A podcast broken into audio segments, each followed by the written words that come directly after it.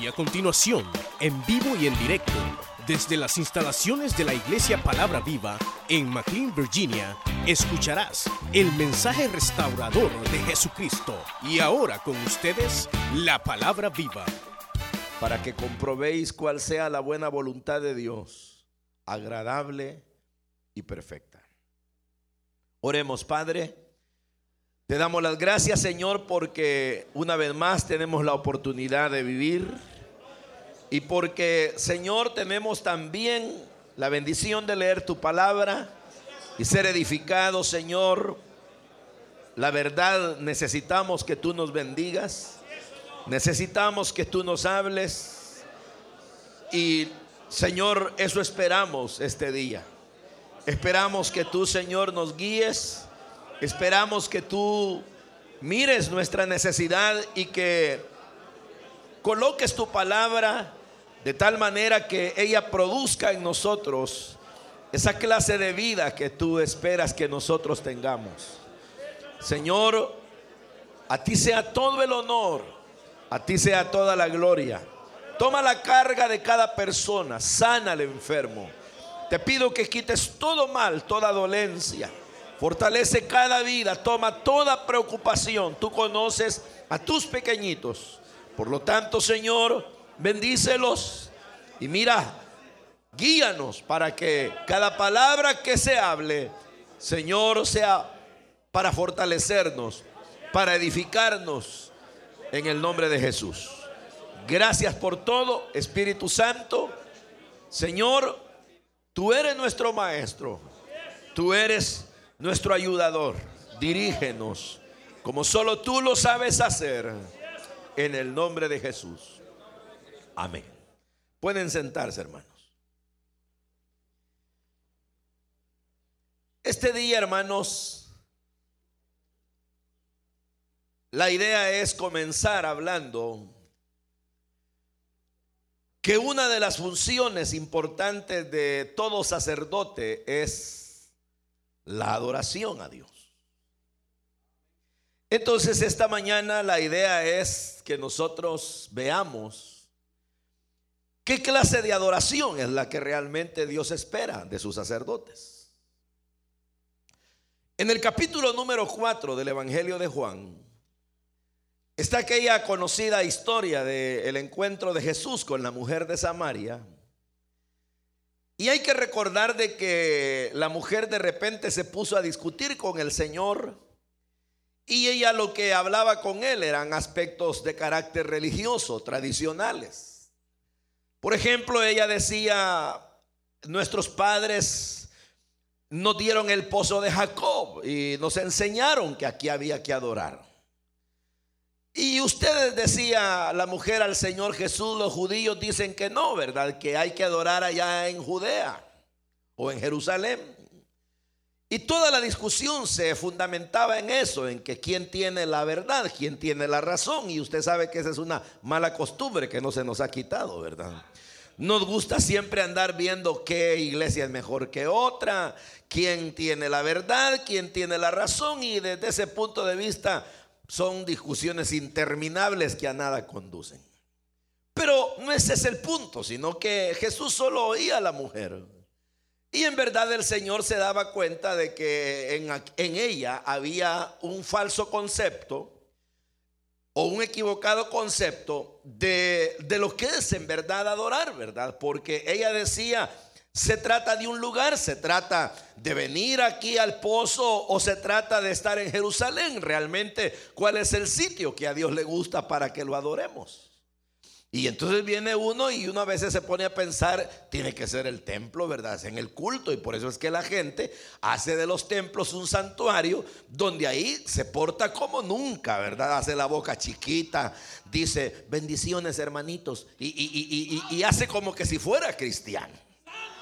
Pero realmente ese es un, mal punto y es una falsa apreciación que las personas podemos tener. Y entonces la mujer así pensaba y Jesús solamente la escuchaba. Llegó un momento en que el Señor le dice, mira mujer, le dice, ha llegado la hora, te diré, porque la hora ha llegado. Y ahora es cuando el Padre busca adoradores.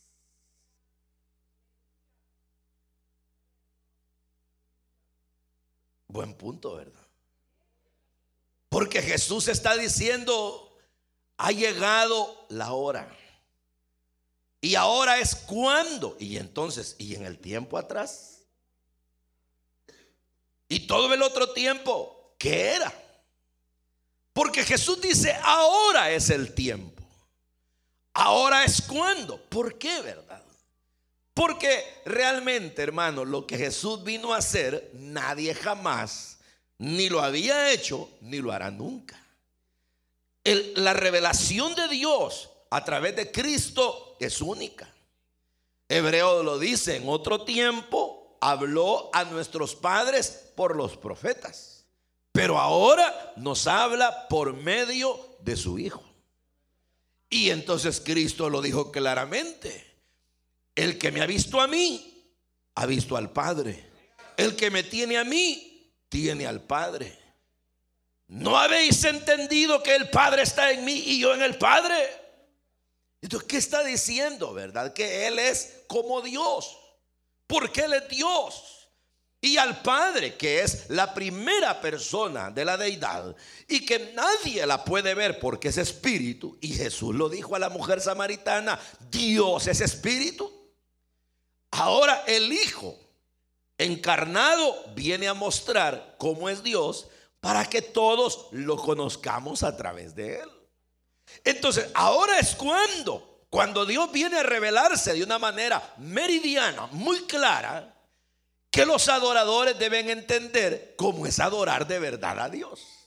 Porque en otro tiempo podían adorarle, pero no lo habían visto de una manera tan clara, tan precisa, tan hermanos directa como ahora. Y yo diría tan eficaz porque todo se fundamentaba en sacrificios, en leyes que solo eran sombra de lo que había de venir. Pero ahora ahí estaba el mismo Señor, el yo soy, diciendo, ahora es el momento en que Dios ha venido a buscar adoradores que le adoren en espíritu y en verdad, porque Dios es espíritu y Él busca tales adoradores. Amén. Pero ahora yo le pregunto, ¿y esos adoradores en espíritu y en verdad? ¿Cómo es que van a adorar? ¿Ah? Porque uno se sienta a cantar alabanzas. Y el que dirige dice, hermanos preparados, ¿verdad? Porque hemos venido a adorar en espíritu y en verdad. ¿Y eso qué es? ¿Me lo explican, por favor? Adoren en espíritu y en verdad, hermana. Pero ¿qué es eso?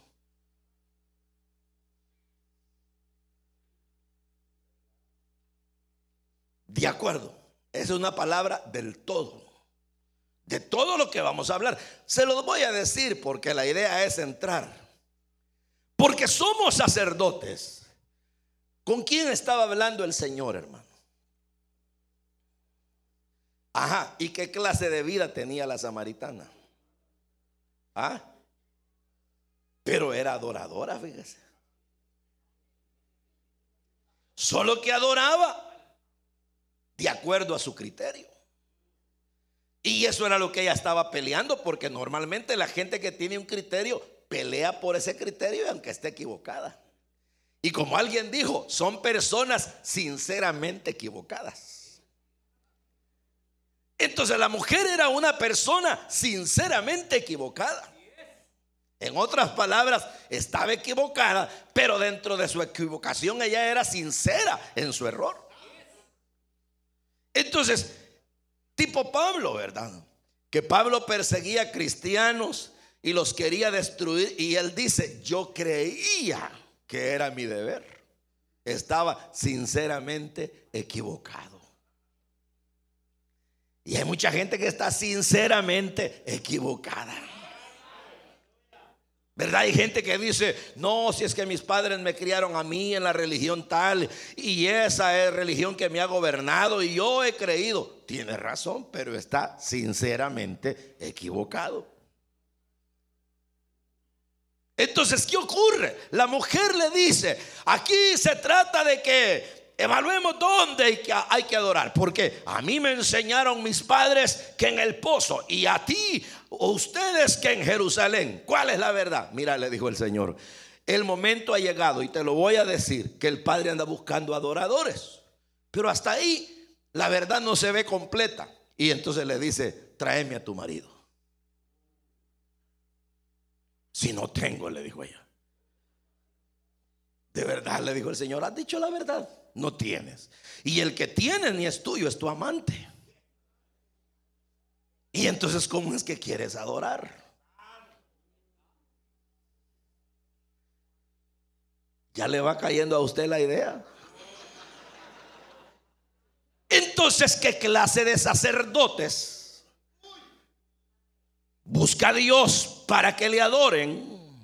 ¿Y qué clase de adoración es la que un verdadero sacerdote, lo cual somos todos, quiere Dios que le demos? Para no hacer tan dramática la situación, Sencillamente el Señor lo que le estaba diciendo a la mujer, tenés que arreglar tu vida. Si no arreglas tu vida, la adoración que le des al Señor, no importa en qué lugar se la des, de nada va a servir. Porque Dios quiere que le adoren en espíritu y en verdad, pero eso no se trata de cantar así con ganas, con fuerzas, aunque ya vamos a ver eso en el último mensaje. Pero el asunto es de que más bien se trata de la clase de vida y de la calidad de vida que tiene la persona que es sacerdote del Señor. Entonces, como dijimos ayer, que una de las funciones del sacerdote, ¿cuál es? Ofrecer sacrificio. Y un sacrificio es aquello que uno le da a Dios. En el tiempo pasado podía ser un sacrificio de sangre, como podía ser otro tipo de sacrificio. En nuestro tiempo nosotros no estamos derramando sangre. Pero viene el Señor y dice, vosotros sois mis sacerdotes, porque sois una nación escogida, un pueblo santo, sacerdotes, y esto lo reitera en Apocalipsis. Entonces, ¿cómo quiere Dios que sea nuestro sacrificio o parte de nuestro sacrificio para que ese sacrificio lleve o conlleve una verdadera adoración? Entonces dice, hermanos, os ruego por las misericordias de Dios, dice el apóstol, que si se trata de sacrificio, la adoración verdadera, y eso es lo que dice la versión 60, solo que lo dice así, pero dice, así que hermanos, os ruego por las misericordias de Dios, que presentéis vuestros cuerpos en sacrificio vivo santo, agradable a Dios, que es vuestro culto racional. No sé si alguno de ustedes tiene una NBI o una NTV, pero si alguno la tiene, ¿podría leerme ese pasaje, por favor? ¿Quién tiene una Biblia de esas? Ninguno. ¿Quién la tiene? ¿Cómo dice mi hermano? ¿Puede ponerse de pie y leerme ese pasaje, por favor?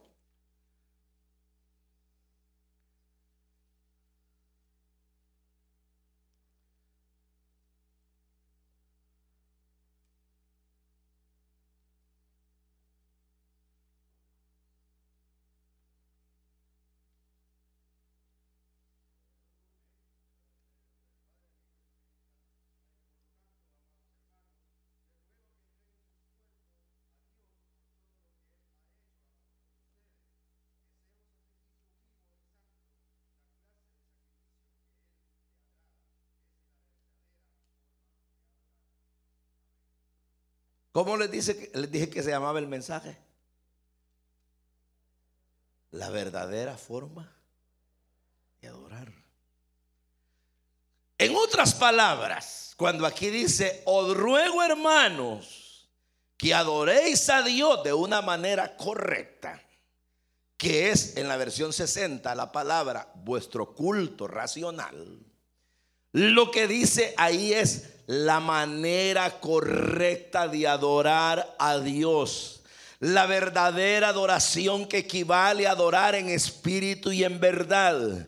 Los adoradores que el Padre busca en este tiempo, los cuales deben ser sus sacerdotes, son las personas que entregan su vida a Dios plenamente, sin reserva, para ser santos y agradables delante de Dios.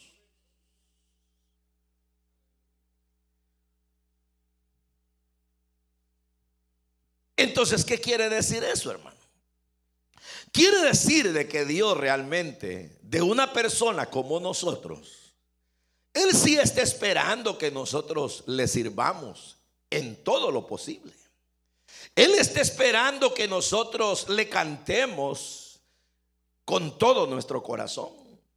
Él está esperando que nosotros prediquemos su palabra, seamos líderes, seamos anunciantes de su verdad, que seamos personas que llevemos a otros al conocimiento de la salvación y que, bueno, colaboremos en el avance de la iglesia.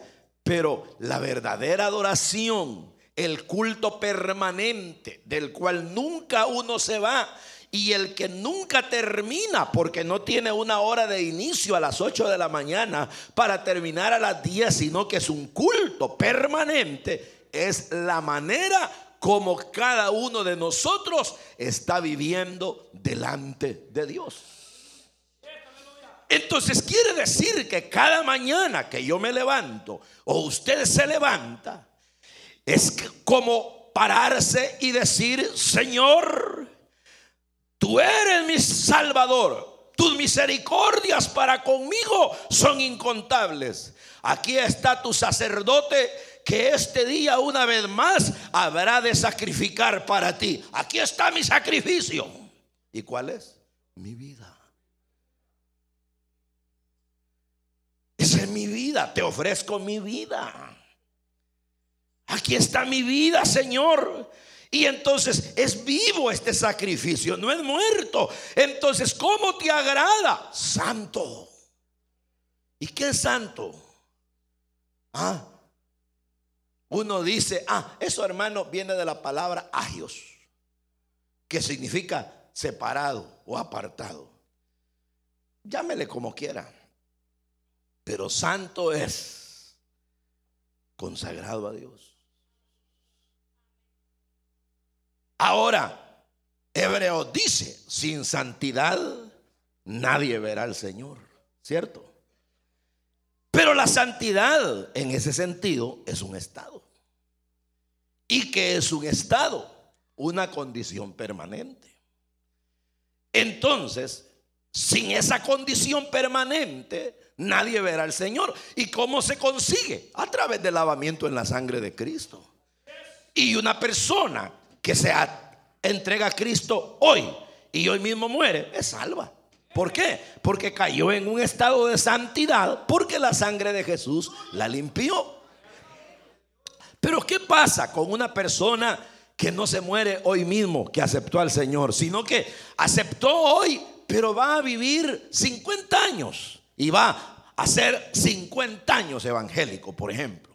Esa persona es santa. ¿Por qué? Porque cayó en una, en una condición de santidad por el lavamiento de la sangre de Cristo. Pero como es un sacerdote, tiene todos los días y todas las noches, todo el tiempo, para presentar todo el tiempo de una manera permanente su cuerpo en sacrificio vivo ante Dios, de tal manera que si la santidad para esa persona es un estado, dentro de ese estado a la persona se le asigna la responsabilidad de una santificación cada día mayor, progresiva, para sí misma, no para con Dios, porque Dios ya la tiene en santidad, pero para la persona misma, porque es ella la que debe crecer en santificación. La persona entonces debe ir procurando a diario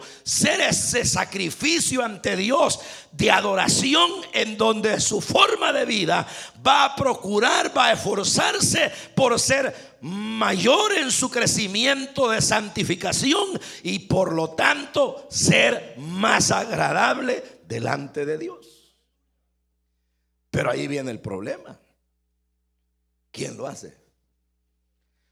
O, o, no quién lo hace, porque si lo hacen, porque si no, no existiera eso. Pero, ¿qué hacemos muchos? Sería mejor la, la cuestión. ¿Qué hacemos muchos, hermano? Hablándolo a las cabales. ¿No es verdad que muchas veces descuidamos eso? ¿Qué somos? Juzgue usted, no, no piense en otro, piense en usted como sacerdote. Cuando se levanta, ¿qué hace, hermano? ¿Qué es lo primero que usted hace al levantarse? Yo no le digo caiga de rodillas, Sería lo mejor, ¿no? Pero no pensemos en eso. Pensemos cómo es usted.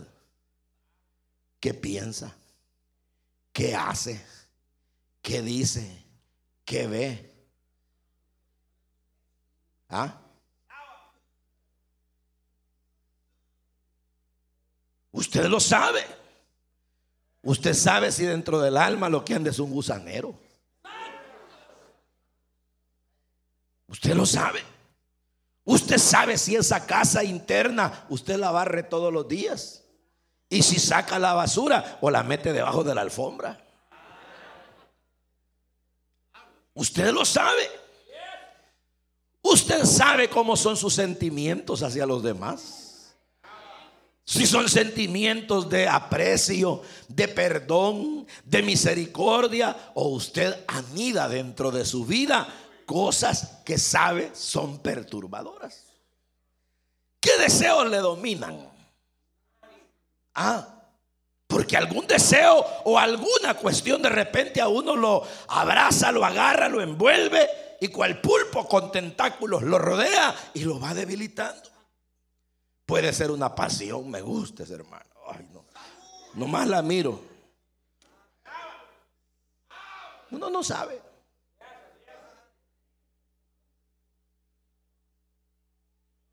Uno no lo sabe, me gusta eh, tal cosa. O, hermano, una forma de pensamiento donde lo que concibe uno son cosas que no agradan a Dios, que no contribuyen a que una persona realmente sea santo. Entonces viene uno y sin querer queriendo, como dijo aquel, ¿verdad?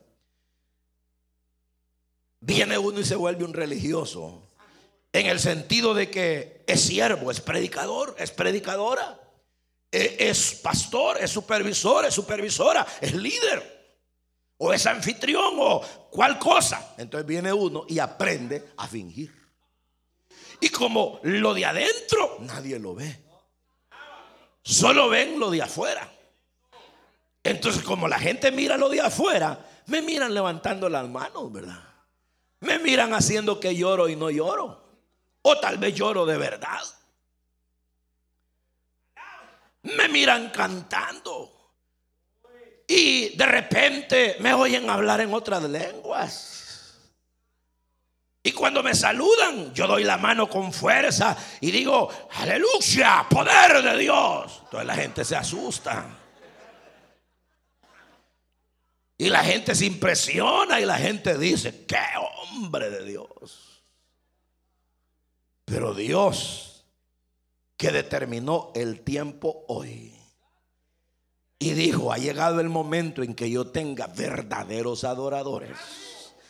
Y esa forma de adoración es tu cuerpo vivo, santo y agradable. Todo el tiempo viene Dios y yo pregunto, si Él venía y le decía a los israelitas, y ustedes cuando me traen sacrificio, ¿Qué pretenden? Dijo él. Andan buscando una oveja quebrada de la pata para traérmela. ¿Por qué no buscan el mejor becerro y me lo traen? No entienden, insensatos, que si yo me quisiera comer un animal, yo lo agarro si yo soy el dueño de todo. Y entonces vienen ustedes queriéndome impresionar con una oveja perniquebrada. Llévensela a su príncipe a ver si se las agarra.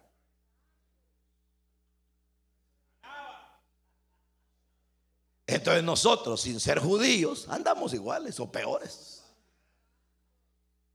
Venimos y aquí estamos, aleluya, y gocémonos, hermanos. Y nos gozamos y empezamos, grande Dios, aleluya, y hasta zapateamos y ay, aquello. Y como le repito, hacemos sonidos porque con eso como que queremos impresionar. Pero Dios dice, hey, detente, detente, detente, por favor. Deja de tanto grito, deja de estar con tanta pantomima. Mejor hablemos de cómo vivís. Ah. mejor hablemos de cómo es tu pensamiento cada mañana, de cómo piensas al mediodía, cómo te acuestas por la noche, contaminado, amargado, emproblemada. Todos los pecados que quisieron agarrarte los desechaste. Las tentaciones que el diablo te mandó, las evadiste. No dejaste que tu alma se impregnara de algo que puede dañar tu relación con Dios. O ese día hiciste un berrinche de los diablos. O ese día perdiste peso espiritual. O ese día retrocediste en lenguaje de mi país una legua. Cuatro kilómetros. Más de tres millas. O poco menos de tres millas. ¿Qué, ¿Qué, es? Porque el sacerdote, el punto es, ya dijimos en el primer mensaje, que no se le debe olvidar, o en el segundo más bien, que es humano. Y como humano que es, no porque el pastor, mire, él tiene una posición, el oficio de ministro, llamado por Dios, no por hombres, y mire, titulazo tiene en la pared de teólogo. Y viera qué cabal y cómo se conoce. ¿Y ustedes qué creen? ¿Que el diablo no lo anda buscando? No, sí lo anda buscando. Y es peor porque de acuerdo al sapo, así es la piedra.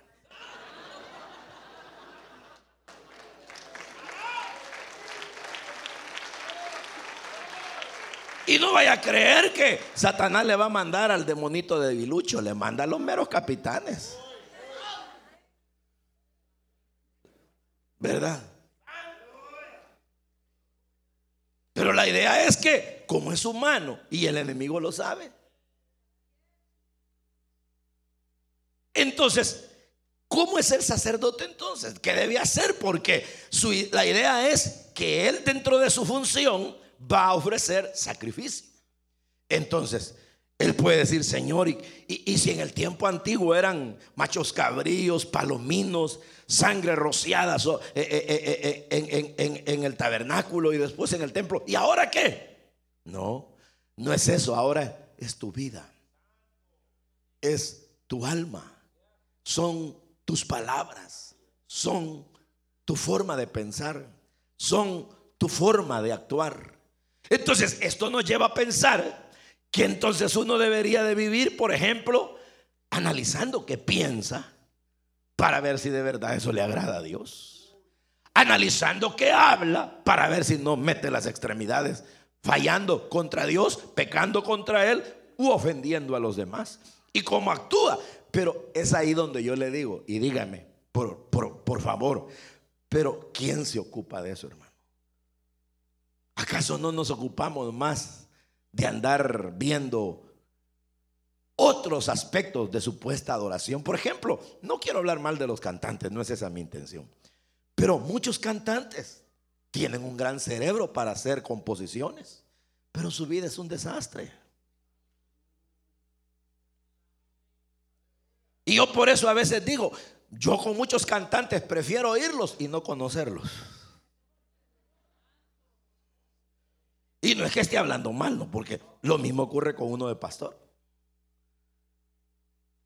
¿De qué le sirve a uno tener una popularidad o tener eh, un gran rodaje y, bueno, posición y todo eso y el aprecio de la gente si uno, hermano, definitivamente sale nulo delante de Dios? Eso es lo que Pablo decía. Yo soy heraldo, decía él. En otras palabras, soy predicador. Pero yo sé que va a haber un tribunal. Y en ese tribunal Dios va a probar al creyente, a sus sacerdotes. Y Él nos ha dado, en términos ilustrativos, comparativos, materiales de construcción. Hay un fundamento que ya está puesto, el cual es Jesucristo. Él es la piedra angular sobre la cual hay que edificar, que muchos han desechado. Pero mire cada quien cómo sobre edifica. Ahí están los materiales. Hay heno, hojarasca, madera, que equivale a lo vano de la vida, a las tonterías, a lo que no es sólido, a lo que no permanece. Pero hay piedras preciosas, oro y plata. ¿Con qué edificas tú? Si el oro y la plata y las piedras preciosas pueden representar el amor, la santificación, el perdón, el, la rectitud, la honestidad, la transparencia de vida, el querer ser una persona de ayuda a los demás, ser sincero, no mentir, bueno, ser una persona que lucha por tener elevados valores de vida. Entonces está edificando con oro, piedras preciosas y plata. Pero si uno solo se encarga de andar como pajareando en la vida, mentirosos, queriendo impresionar, llevándonos los de verdaderos santos y puros cuando sabemos que tenemos arruinado el cajón. Ah, queriendo caminar cuando hay una pata quebrada. Dígame usted. Entonces somos sacerdotes que nos convertimos en tradicionalistas, religiosos, pero no hay una esencia de vida. Entonces viene tu adoración, por más que le gritemos al Señor en los cultos y nos rompamos la garganta, no vale. Por más que aguantemos hambre para ir a cubrir la reunión, no sirve. Por más que estemos peleando con esa gente testaruda que no quiere nada del Señor, de nada vale. Porque el adorador anda mal. La adoradora tiene muchas cosas que arreglar.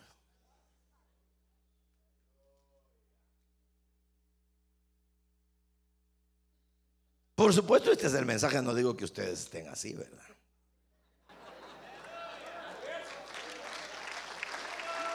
Pero el asunto es de que de eso se trata. Entonces, si se trata de que yo voy a ser una persona que voy a crecer en pureza, en santidad ante Dios, porque esa es la verdadera adoración y eso es lo que agrada a Dios, ¿cómo lo voy a hacer?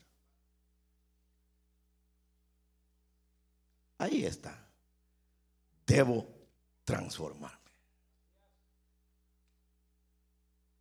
Me tengo que hacer Superman. Me tengo que meter a una cabina así de civil y salir volando. O tengo que hacer algo así como Iron Man. Aventarme por el aire y que un traje me alcance. No. Esas son películas. Entonces, ¿cómo es? Primero, no me tengo que conformar a este mundo. Así dice ahí. No me debo conformar a este siglo. Así lo dice la reina Valera. ¿Cómo lo dice ahí, mi hermano? Mundo. No me tengo que conformar al mundo. No me tengo que ajustar a él. En el mundo hay cosas que hago, que hace toda la gente. Trabajo, estudio, manejo, respeto leyes. voy al restaurante, voy al supermercado. Eso lo hace hasta el más bandido. ¿Verdad que sí? Pero hay cosas que ellos hacen que yo no voy a hacer. Entonces mi manera de ver este mundo debe ser de una manera objetiva. No tengo que ver al mundo como algo, y cuando digo mundo no me refiero al planeta, a la Tierra, sino al sistema. No lo tengo que ver como algo que me debo de vivir por él. Que debo yo eh, entusiasmarme demasiado por él. Mire hermano, en todo es así. Por ejemplo, las riquezas. ¿A quién no le gustaría ser rico? Pero quiere que le diga algo verdadero que yo he llegado a comprender. Que el rico vive mal. Y entonces usted me dirá, esto quiere decir que tenemos que ser pobres, hermano. No. Pobres así, de esos arruinaditos que andamos buscando pan en el basurero. No. No. Entonces, ¿qué clase de personas debemos ser? Debemos ser ricos y debemos ser pobres. ¿Cómo está eso, hermano? Ah, que debemos ser ricos en el sentido de saber interpretar cuál es la verdadera riqueza. Y debemos ser pobres en el sentido de saber que siempre habremos de necesitar de quien nos puede ayudar. Se lo voy a poner de otra manera. Yo soy rico. Si usted me pregunta, pastor, ¿y usted es rico? Sí, muy rico. ¿Tiene cuentas bancarias? No, fíjese. Entonces usted tiene grandes casas, tampoco. Entonces quiere decir que la iglesia de Lin a usted le va a dar un salario extraordinariamente poderoso. No es cierto. No. No, me da para vivir. Pero nunca me ha... Bueno, ahí está el hermano, sabe cómo es nuestra vida, ¿no? Pero entonces, ¿por qué soy rico? Primero, soy rico porque soy salvo. Y la salvación es una riqueza única en su género. Ese es un tesoro inigualable. Entonces soy rico. Soy rico porque ya hay cosas que tengo, aunque todavía me falta disfrutarlas en el futuro. Pero ya las tengo. ¿Sí? Pero encima de eso, aquellas cosas de la vida que pueden juzgarse como riqueza, ya las tengo. ¿Cómo qué? ¿Cómo? Yo como. Y comer es riqueza. Pobreza es no tener que comer. ¿Qué otra cosa? Tengo cama, techo que me cubre. Esa es riqueza. Hay gente que no tiene donde vivir. Yo sí tengo donde vivir. Ropa, sí, hombre. Si hasta me puedo dar la libertad de cambiarme todos los días. Por lo menos mientras me lavan la otra. Pero eso es riqueza, ¿o no? No ando descalzo. Puedo viajar sin tener que caminar. Me duele la cabeza y aunque sea para una pastilla tengo, si es que el Señor no me sana. Tengo mi familia. Cuando alguien me llega a cobrar lo que le debo, gracias a Dios siempre le pago. Llega la factura de la luz, paguémosla. El teléfono y el agua, porque como aquí todo se paga sin nada es gratis. Hay que pagarlo. Y allá la señora que tiene tomates en el mercado no me los va a regalar. ¿Verdad? Tal vez me echa uno de vendaje, pero quiere que le pague. Entonces yo voy a ir a pagarle. Pero gracias a Dios tengo para pagarle. Entonces soy rico. ¿Por qué? Porque tengo lo que un ser humano necesita. Y cuando el ser humano tiene cubiertas sus necesidades más fundamentales en la vida, es rico. Es rico. Aunque no hayan cuentas, aunque no haya bueno, no estrene uno carros cada año, no me importa. Mientras el que tenemos funciona, soy rico. Entonces, pero ¿qué pasa, verdad? Que, y la pobreza, ah, bueno, soy pobre porque si Dios no me da las fuerzas, nada hago. Si Él me suspende el oxígeno, me ahogo. Y si Él me hace que una neurona de este pequeño cerebrito se trastorne, ya la hice. ¿Verdad? Entonces soy pobre porque dependo de ti, Señor. ¿Verdad? Ahora, cuando uno quiere ser rico en el concepto humano, acumular dinero, acumular dinero y le agarra y le agarra y le agarra, sinceramente le digo, esa es una obsesión, eso es codicia, eso es afanarse, eso es avaricia y eso mata a las personas. Y quieren que les diga algo, hermano. Se vive mejor cuando no se tiene que cuando se tiene mucho. Se vive mejor aún cuando se tiene lo necesario que cuando se tiene de sobra. Porque cuando la gente tiene de sobra, no haya en qué emplearlo, tiene que preocuparse por cuidarlo.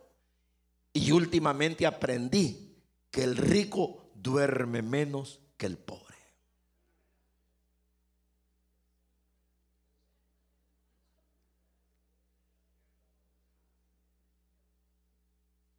¿O no me lo creen? Por eso es que el Señor decía, tranquilos. Y en su palabra dice, no pongan los ojos sobre las riquezas. Porque miren, esas pueden desaparecer de repente. Y entonces, ¿dónde uno va a tener entonces su tesoro?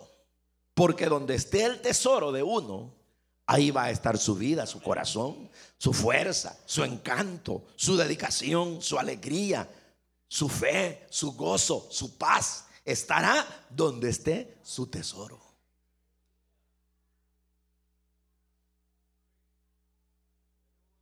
Así es. Por ejemplo, yo tengo muchos tesoros. Primero mi tesoro es el Señor, su palabra. Mi familia, mi esposa, mis hijos son tesoro para mí. La iglesia que yo pastoreo es mi tesoro. Cuando vengo aquí, ustedes se constituyen en mi tesoro. Entonces, ¿dónde está mi corazón?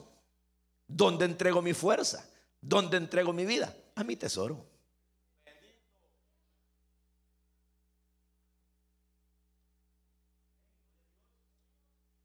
Entonces, ¿por qué les digo esto? Porque este siglo mira de otra manera, este mundo mira de otra forma. Entonces nosotros no tenemos que conformarnos al mundo. El mundo mira al revés lo que usted tiene que ver de otra forma. El mundo, por ejemplo, mira y dice, hey, fulano, esa chica te está tirando líneas. Así mira el mundo. Y entonces le dice, aprovechala, no seas tonto, hombre, que no sos hombre. Y si usted es casado, le dirá, tu mujer ni cuenta se va a dar. O le va a ir a contar. Ah, yo no te voy a poner el dedo. No te voy a delatar. Dale, hombre, si no va a creer que sos del otro lado. Así mira el mundo. ¿O no? Y entonces, ¿y yo qué debo hacer? ¿Me voy a conformar al pensamiento de este mundo, de este siglo? o yo voy a tener una manera diferente de ver las cosas. Ahora, la pregunta es, ¿quién me va a obligar a una cosa o a la otra? Nadie, ni Dios, solo yo. Entonces dice ahí, no se conformen, sino que entonces transfórmense. Pero ¿cómo pues? Por medio de la renovación del entendimiento. Ahí dice su mente, ¿cómo dice ahí? Dígamelo por favor.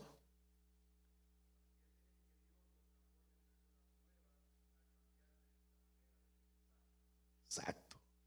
Todo brota de aquí. ¿Qué piensa usted? ¿Usted cree que la cabeza solo nos la dieron para cargar el pelo? No, hermano. Ahí viene la manera de pensar. Pensar. Pensar. Piensa, piensa, piensa. Piensa. Piensa para hablar. No hables por hablar. Vamos a meter las extremidades cuando solo hablamos por hablar. Decimos las cosas y después, ¿y qué dije? Piensa para actuar, no actúes impulsado por los riñones, por, lo, por el hígado, no seas visceral. Actúa razonando, es que me calentó y no aguanté. Cierto. Un día de estos tuvimos una discusión teológica y en realidad yo me enojé. Pero me enojé no porque me estuvieran ganando sino que me enojé por lo testarudo del otro. Pero el asunto es que no me di cuenta que me enojé. Sin embargo, dos colegas sí. Y resulta que al siguiente día que íbamos a discutir otro punto teológico, sabiamente uno de ellos me dijo, ¿verdad que por poco se sale de sus casillas? Me dijo. Y, yo reparé y le dije, ¿Me notaron algo? Sí. Nunca lo había visto así. Usted es un hombre sereno que sabe dominar las situaciones. Pero allí el otro lo estaba llevando a su territorio. Y usted estaba ya hasta, créame, me dijo él, le, le vi que hasta la saliva le faltaba. Y se le pegaba la lengua. Y lo vi colérico como nunca lo había visto. Entonces yo les dije, probablemente se me subió la adrenalina, les dije. Y le dije al Señor, Señor, me fui a orar. Y le dije, Dios, si eso que lo, porque luego vino otro y lo apoyó y le dijo, es cierto, dijo. Eso lo notamos. Entonces vine yo y le fui a decir, Señor, Ayúdame a controlarme, a no cometer errores por ser una persona que carezco de dominio propio. Perdóname. Porque me iba a enojar y uno ya enojado comete tonterías. Dice cosas que no debe decir. ¿Pero por qué? ¿Qué lo impulsa? Su enojo, su hígado, su bilis. Y si uno dice, argumenta, maltrata a la mujer, maltrata a los niños, maltrata a los hermanos, maltrata a los de la reunión, maltrata a los amigos, y es así, entonces dice, no, hombre, hermano, es que yo soy de mecha corta. No, hombre, tranquilo, piense, ocupe un poquito esa cosa. Si no le sirve para contar números, por lo menos que le sirva para ver qué va a hacer, hombre. Hablando en serio. Porque el gran problema de nosotros los seres humanos es que no pensamos.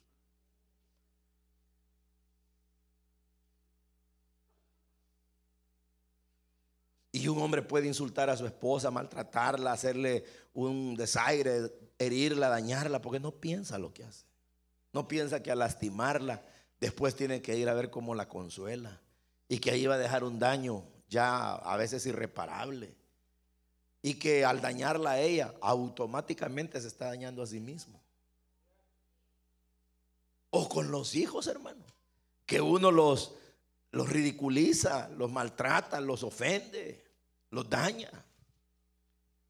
Entonces, el punto es que hay que pensar, piensen, piensen cuando van a dar la guía, no hablen con el corazón solamente, hablen con la mente.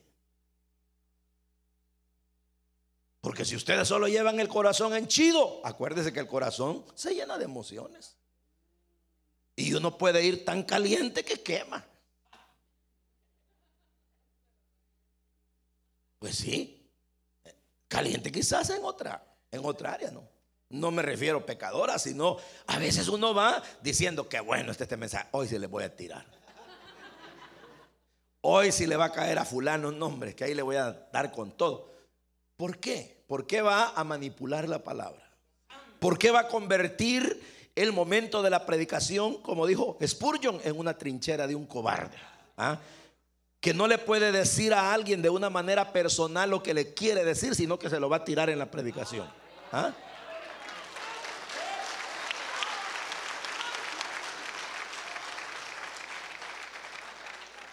Entonces piense. Y piense si lo que va a decir en verdad está en la Biblia o usted se lo está inventando. Y piense que si lo que va a decir concuerda con el pensamiento que está transmitiendo para que la gente se edifique. Piense. Deje de andar repitiendo las palabras de otro porque le gustaron. Mire si son bíblicas o no. O si tienen sustento, si tienen fundamento. Criterios. Por ejemplo, yo les he vertido muchos criterios aquí. Me honrarían que los vayan a averiguar si son verdad.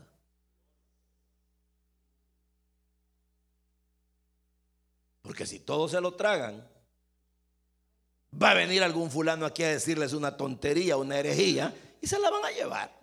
Y van a salir panzones, pero de lo que Él les puso en el alma.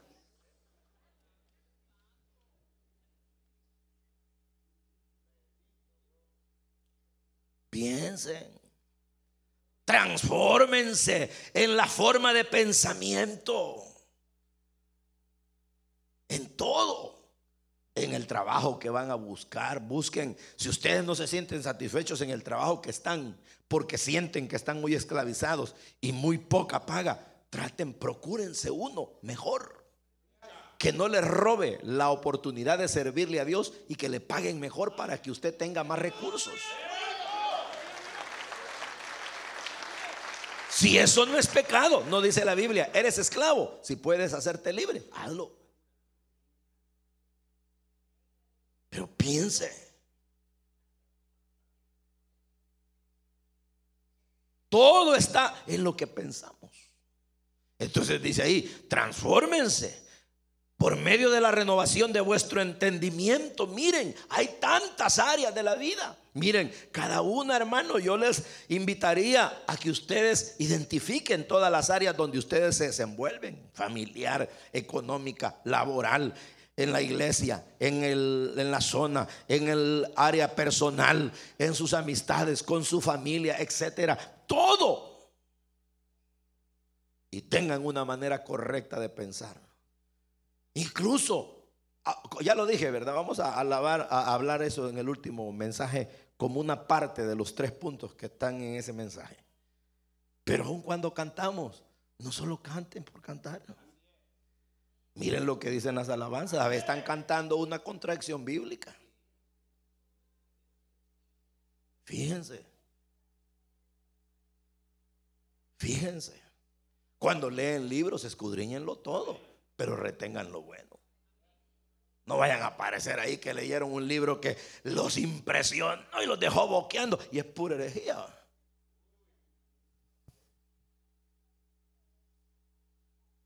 Y entonces, ¿qué va a ocurrir cuando el adorador presenta su vida a Dios? Total, como un sacrificio vivo. Y procura serle una persona que se aparta del mal para agradarle, pero va renovándose continuamente en su forma de pensar, con el conocimiento, escudriña, medita, ve lo que Dios le está dando, lo considera y, aplica. Entonces quiere decir que es una persona que va transformándose en su entendimiento y que logra conocer, dice aquí, y comprobar la buena voluntad de Dios, agradable y perfecta. Queridos hermanos, y que acaso no es un deseo de todos saber cuál es la voluntad de Dios. Ah, o no.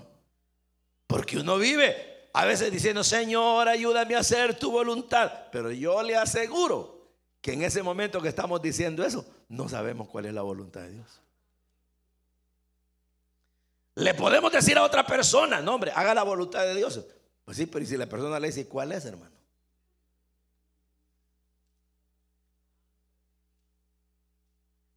Entonces yo le diría una cosa o dos cosas. Número uno, en ese punto no la desconocemos, ya la sabemos. Porque usted me pregunta, y, hermano, ¿y cuál es la voluntad de Dios? Yo le podría decir, la voluntad de Dios es vuestra santificación. La voluntad de Dios es que creáis en el que Él ha enviado. La voluntad de Dios es que nosotros seamos personas que crezcamos en conocimiento. Esa es su voluntad. Su voluntad es que hagamos el bien. Esa es su voluntad. No hay donde perderse. Y será su voluntad, hermano, que yo venga al culto. Ni me lo pregunte. Y será su voluntad, hermano, que yo me aparte de una amistad que viera cómo me anda perturbando. Ni me lo pregunte. Hay gente que pregunta por preguntar.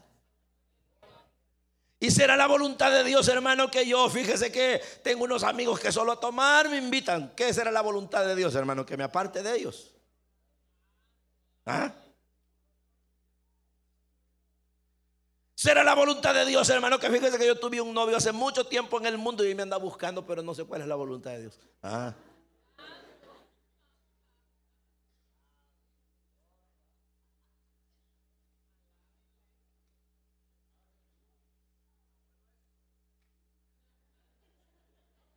Entonces, la voluntad de Dios ya la sabemos, pero hace falta una cosa, comprobarla. ¿Y cómo se comprueba? Ahí dice, para que la comprobéis. Denle a Dios la verdadera adoración, que es tener un sacrificio vivo todos los días, ofreciendo nuestra vida siendo santos, agradándole a Dios, no conformándonos con este mundo, sino renovándonos en nuestro entendimiento. Y cuando vivimos así, sabiendo pensar las cosas, conociendo la voluntad de Dios, ¿qué ocurre? Comprobamos. ¿Y cuando comprueba uno, hermano? ¿Qué es comprobar? Un ejemplo, ¿eh? me dijeron, fíjese que allá en el Walmart todo está bien barato, hermano. Y yo fui y de verdad encontré que los precios por los suelos, comprobé lo que me dijeron. Me dijeron, viera la comida tal en tal parte, qué sabrosa es. Fui y lo pedí, ¿cuál plato es tal? Y lo probé. Ella comprobé, eso está rico, hombre. En otras palabras, aseguré algo que ya lo había oído, algo que ya sabía a medias, lo vine a ratificar. Entonces la voluntad de Dios que ya la sé, la voy a comprobar, voy a comprobar que Él está conmigo, voy a comprobar que lo que Él me dijo que haga funciona.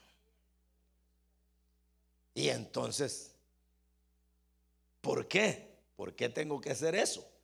Porque soy su sacerdote. ¿Ah? No se trata de ser sacerdote, somos sacerdotes y bailando en el culto y después teniendo una vida toda arruinada. No, hombre. Eh, eh, esa es una hipocresía.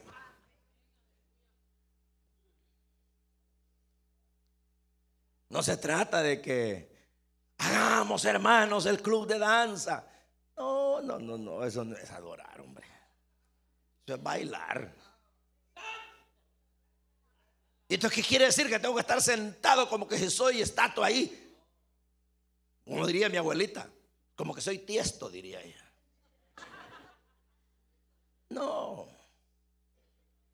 No, exprésate. Quieres llorar, llora. Te dan ganas de gritar, grita. ¿No quieres gritar? No grites. ¿Quieres levantar la mano? Levántala. Y no la quiero levantar, no la levantes.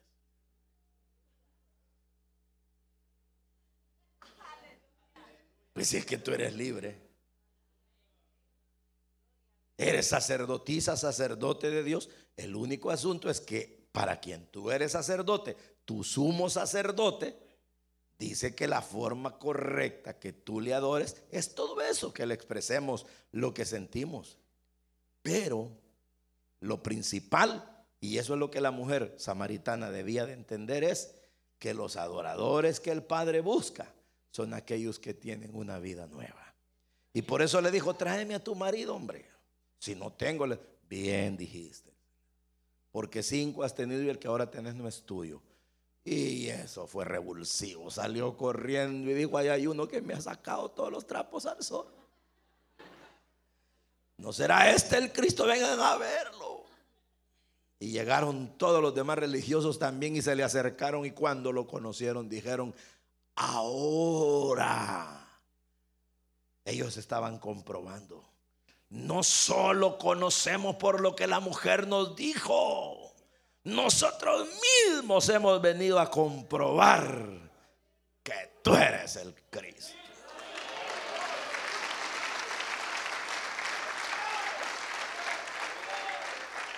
Así que sacerdotes, bienvenidos. Porque ahora es cuando el Padre busca adoradores que le adoren en espíritu y verdad. ¿Cómo les quedó? ¿Bien? ¿Decepcionados? comprometidos. Esto es para desayunar, hermanos. Falta el otro del almuerzo, a ver cómo le va. Y yo ya dije, sinceramente, no se lo pierdan. Por favor, les invito de todo corazón, no se pierdan ninguno, porque el del almuerzo viene bueno, que es el otro. Y el postre, no se diga.